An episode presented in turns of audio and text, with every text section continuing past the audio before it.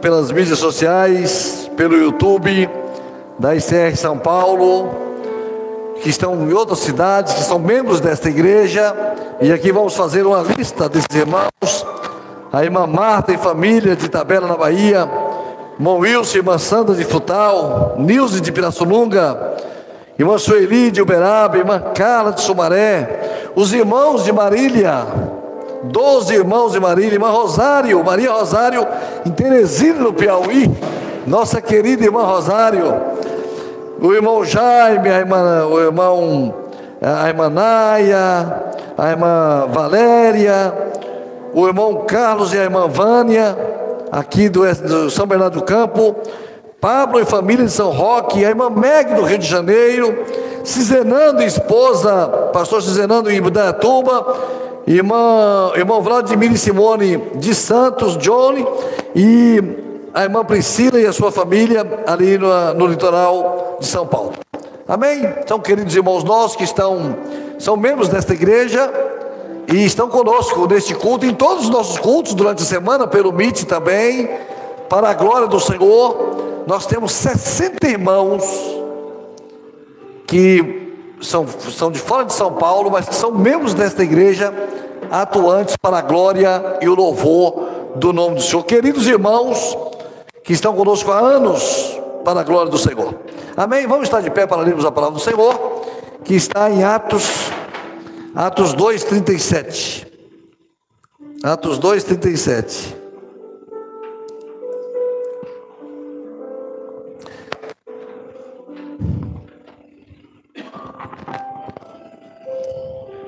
Amém? Diz assim a palavra do Senhor. E, ouvindo eles isto, compungiram-se em seu coração e perguntaram a Pedro e aos demais apóstolos: Que faremos, homens e irmãos? E disse-lhe Pedro: Arrependei-vos e cada um de vós seja batizado em nome de Jesus Cristo, em remissão dos pecados de pecados e recebereis o dom do Espírito Santo. Porque a promessa vos diz respeito a vós, a vossos filhos e a todos que estão longe, a tantos quantos Deus nosso Senhor chamar. Poder sentar, irmãos.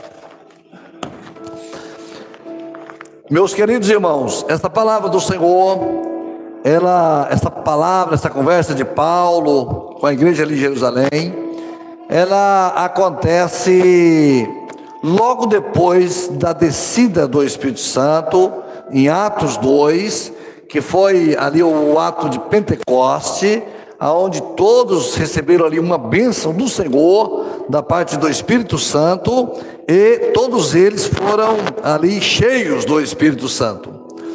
A palavra de Pedro, essa palavra de Pedro aqui que nós que nós lemos, quando ouvindo isto eles, ouvindo eles isto, o que foi que eles ouviram?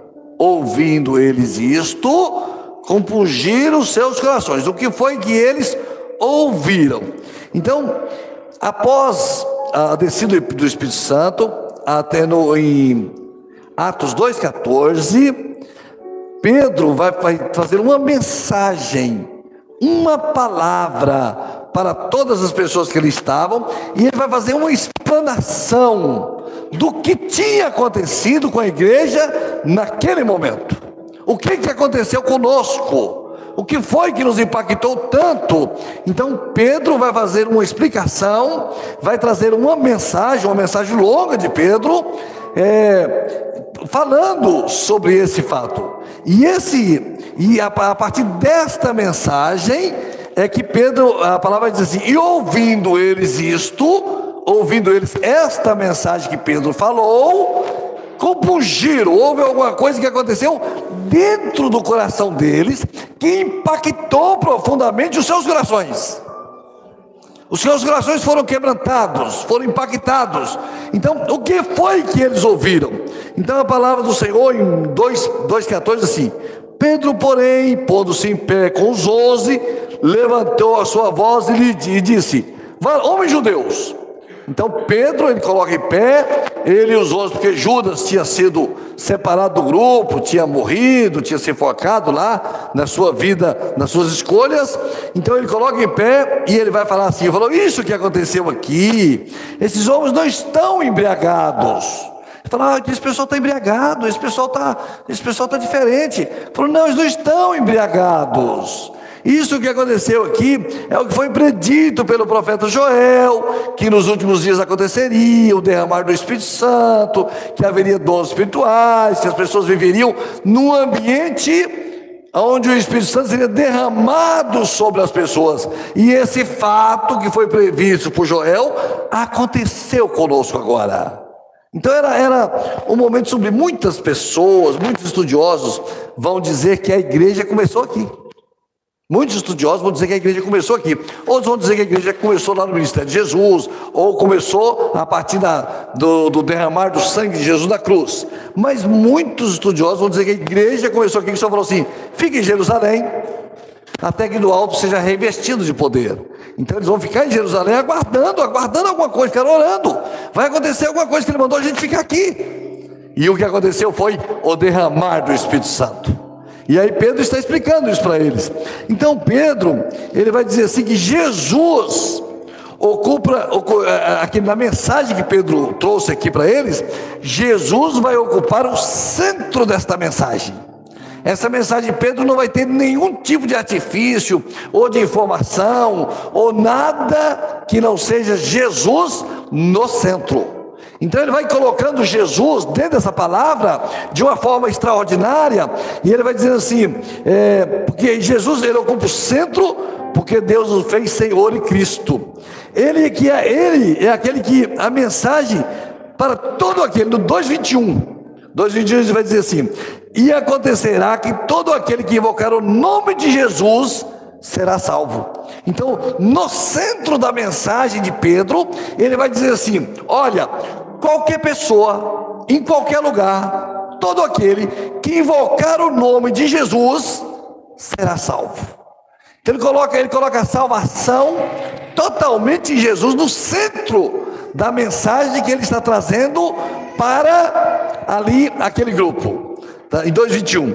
Aí ele, ele vai dizendo no 22, ele vai falar assim: Homens israelitas, escutai as palavras a Jesus Nazareno, homem aprovado. Então, esse Jesus que eu estou falando, esse Jesus, ele foi aprovado por Deus. Em todas as coisas que ele tinha que fazer, ele fez tudo, em tudo ele foi aprovado. Ele foi aprovado, né? E foi aprovado não de um, de um argumento humano, não foi por argumento humano que ele foi aprovado. Ele foi aprovado porque entre vós, com maravilhas, prodígios e sinais que Deus, que Deus por ele fez no meio de vós, como vós bem sabeis. Então ele foi aprovado com poder. Ele foi aprovado com a ação de Deus. Ele não, foi, ele não, ele não trouxe uma mensagem Pedro está dizendo assim: ele não trouxe uma mensagem assim, um argumento humano, filosófico, ou inteligência humana, não. Foi com sinais, prodígios e maravilhas, não é? Quando nós pegamos o versículo 24 e 32, ele vai dizer assim: o qual Deus ressuscitou então, esse Jesus que eu estou falando, que foi aprovado, que todo mundo que invocar o nome dele será salvo, ele ressuscitou, né? Então, ele ressuscitou desfazendo as dores da morte, pois não era possível ser retido por ela. Olha, irmãos, essa é a mensagem que o coração deles confundiram. Esse Jesus, a morte não pôde vencer. Ela não pôde, as ânsias da morte, ela não pôde segurar ele ele fez sinais, prodígios, foi aprovado e ele ressuscitou. E a palavra do Senhor, no versículo 32, vai dizer assim: Deus ressuscitou esse Jesus, do que todos nós somos testemunhas. Ele falou assim: Ele não só ressuscitou, como nós, eu, Pedro, ouvi, depois ressuscitado. Então nós somos testemunha dele ressurreto. E ele vai trabalhando esse assunto. Quando chega no versículo 33, ele vai dizer assim: de sorte que exaltado. Então, ele está falando de Jesus que morreu, ressuscitou, foi aprovado e agora foi exaltado pela destra de Deus, tendo recebido do Pai as promessas do Espírito Santo, derramou isto que vós agora vês e ouvir. Falou, ele foi exaltado e falou: Vou, mas vou, vou mandar o Consolador. Ele foi e ele cumpriu o que ele falou, mandou o Consolador, e isso aconteceu com a gente agora há pouco tempo aqui em Jerusalém. Então ele está, quando chega no versículo, no final desse capítulo, ele está mostrando assim: Jesus morreu, ressuscitou e nos deu vida e vida em abundância. Mas no versículo 36, ele vai dizer completamente, ele vai fechar essa mensagem. E ele vai dizer assim: saiba, pois, com certeza, toda a casa de Israel, que a esse Jesus a quem crucificastes, Deus o fez o que? Senhor e Cristo. Foi com essa mensagem, quando nós abrimos o texto que nós lemos, e ouvindo eles isto, compungiram os seus corações o coração foi alcançado. Houve no coração um estremecimento. O coração foi tocado, compungiu. Ele se abriu.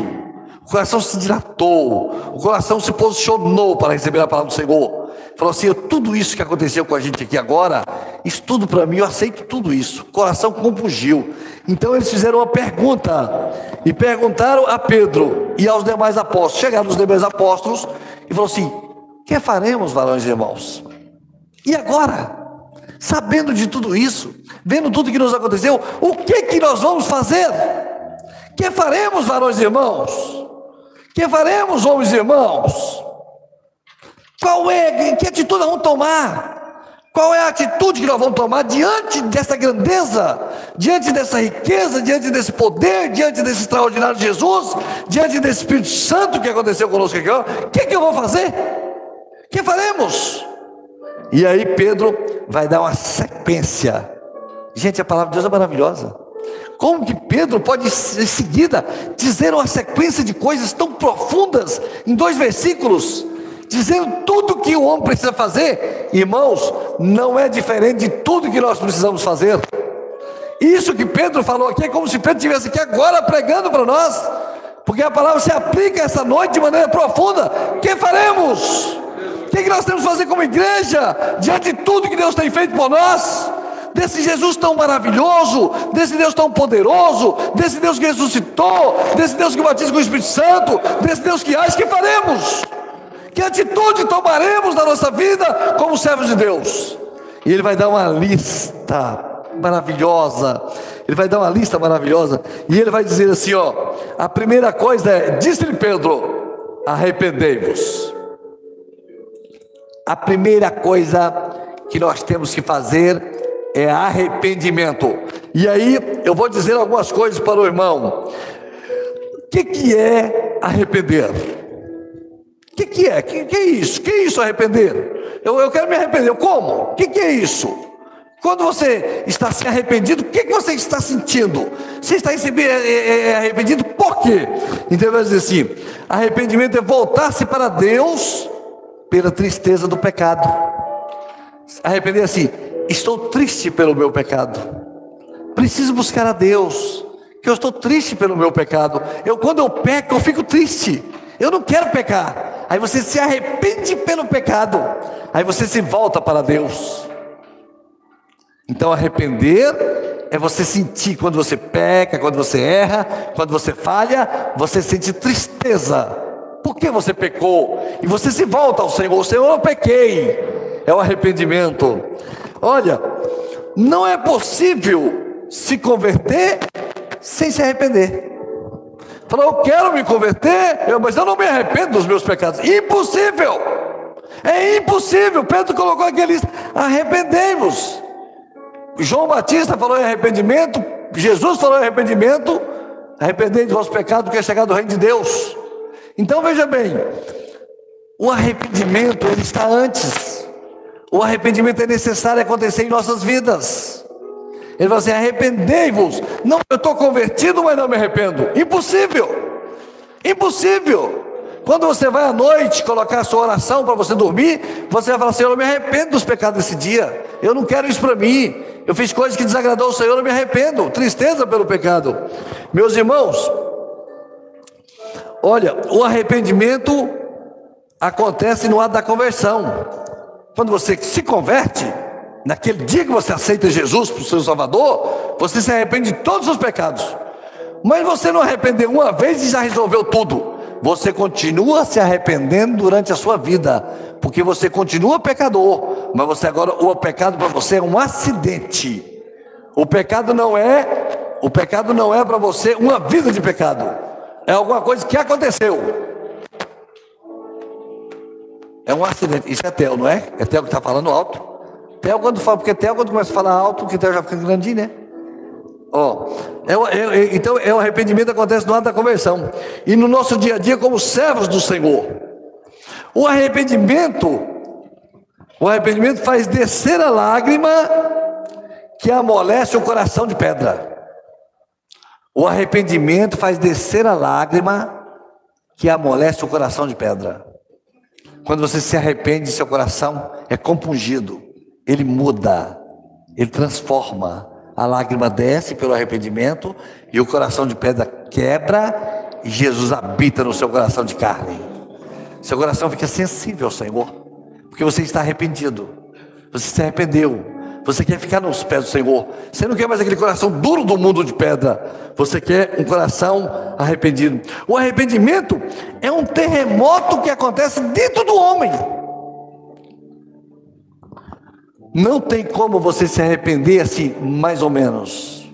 Não tem como você se arrepender em partes.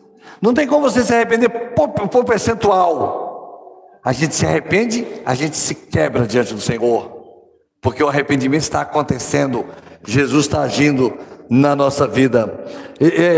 O arrependimento de pecado é diferente do arrependimento normal.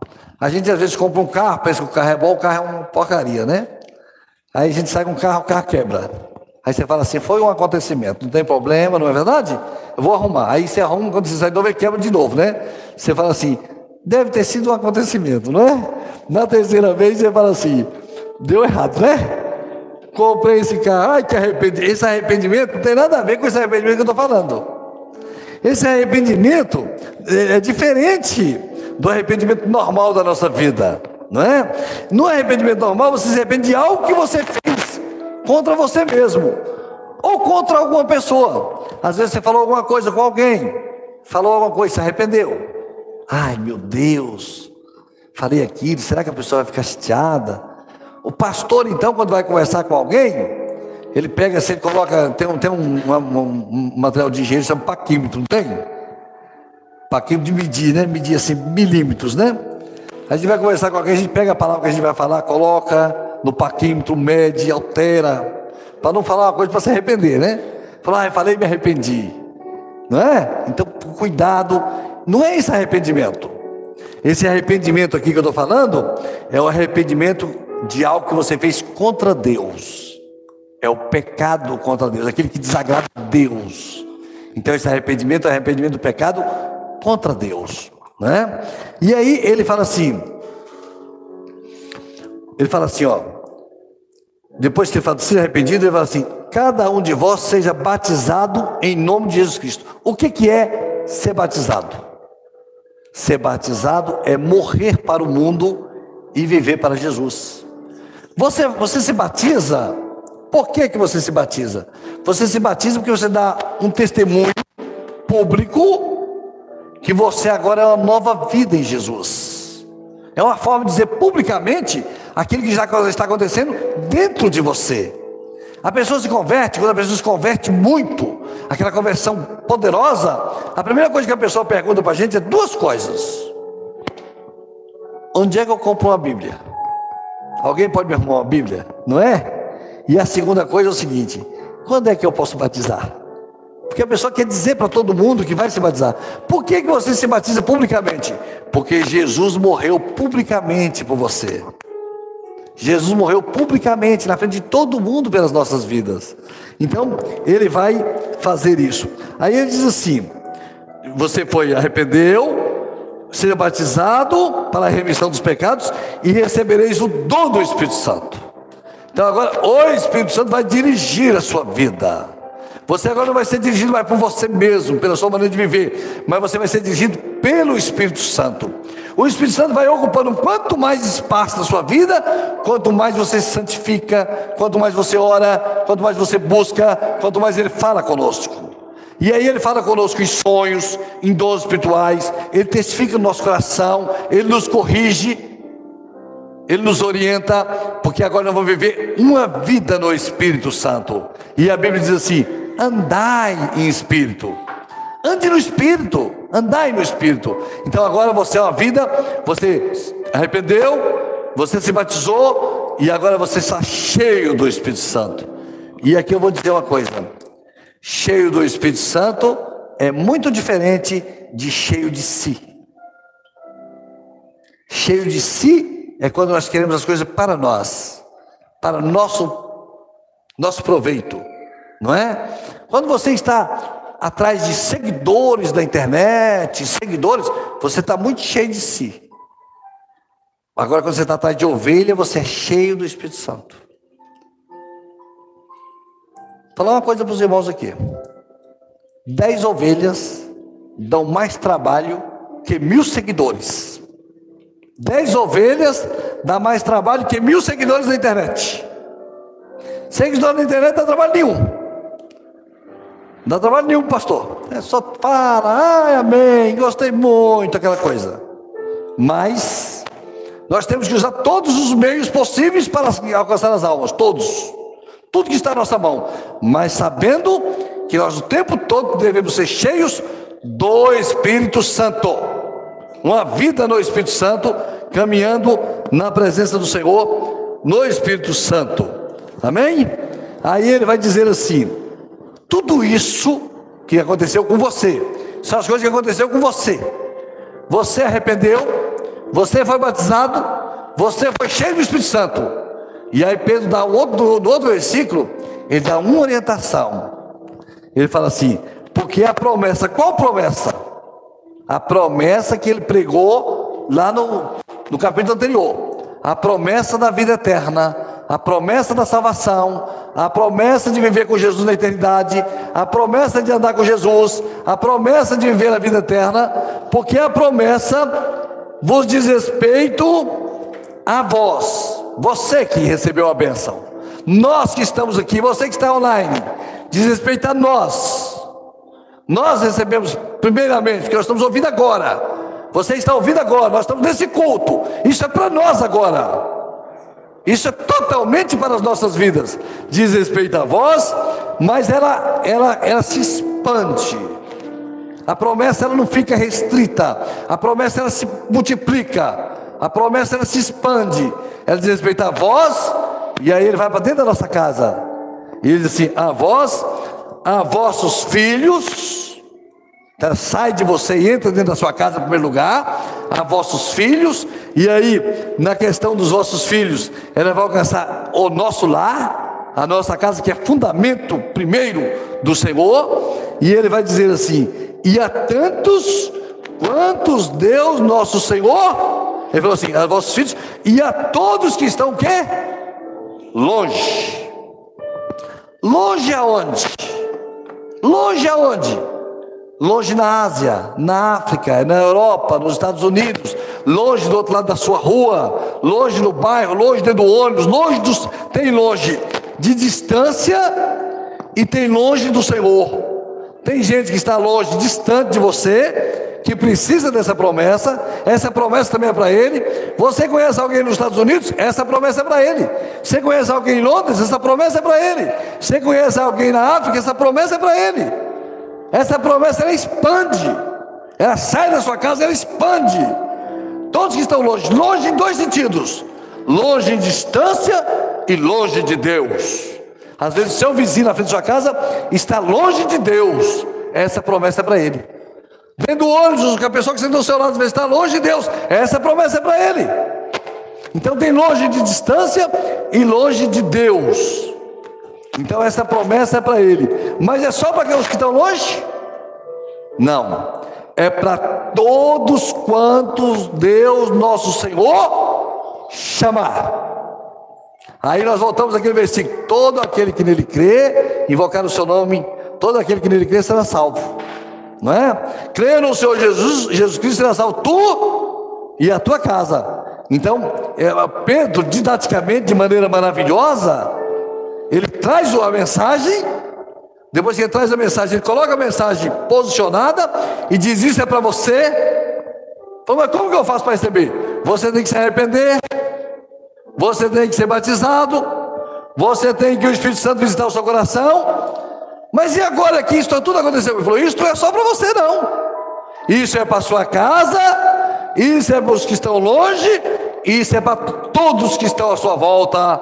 Louvado seja o nome do Senhor. Glória a Jesus, que coisa maravilhosa. Então nós vamos nós vamos fazer aqui algumas aplicações dessa mensagem para nós aqui. Primeira coisa, Nesse momento que você está ouvindo esta mensagem, nesse exato momento, seja online, seja que época for, seja que ele escuta agora, nesse momento que você está ouvindo esta mensagem, eu quero que você saiba de uma coisa: essa palavra é para você. Você que está perguntando: o que faremos diante de um Deus tão maravilhoso, de um Deus que salva, de um Deus que transforma, de um Jesus que pagou o preço da cruz, de um Jesus que ressuscitou, de um Jesus que Deus o fez Senhor e Cristo? O que, eu faço? Arrependei-vos. Essa palavra é para você. Arrepende da sua vida, arrepende do seu pecado, arrepende do mal. Deixa Jesus entrar no seu coração. Arrependei-vos. E o que mais? Seja batizado e o que mais? Deixe o Espírito Santo governar a sua vida. Toma conta da sua vida, cuidar da sua vida. Deixe o Espírito Santo governar a sua vida. E o que mais? Seja um instrumento na mão de Deus. Você vai ser agora um instrumento na mão de Deus. Até esse momento você não era nada na mão de Deus, agora você é um instrumento. Porque você agora tem uma mensagem para levar. Você tem algo, algo a dizer. A, você tem algo a dizer a quem? Você tem algo a dizer a qualquer pessoa viva, seja onde for, em que lugar estiver. Aqueles que estão longe, aqueles que estão perto, aqueles que estão do seu lado, você tem uma mensagem. Qual é a mensagem? Jesus é o Salvador das nossas almas. Louvado e exaltado seja o nome do Senhor. Essa é a mensagem. A sua mensagem é essa. Eu conheço Jesus, Jesus me salvou, o Espírito Santo está no meu coração. Isso tem, isso é para você, isso é para você, isso é para você. Vamos comigo, porque Jesus quer escrever o seu nome no livro da vida. Aleluia, aleluia. Louvado e exaltado seja o nome do Senhor. Glória a Jesus.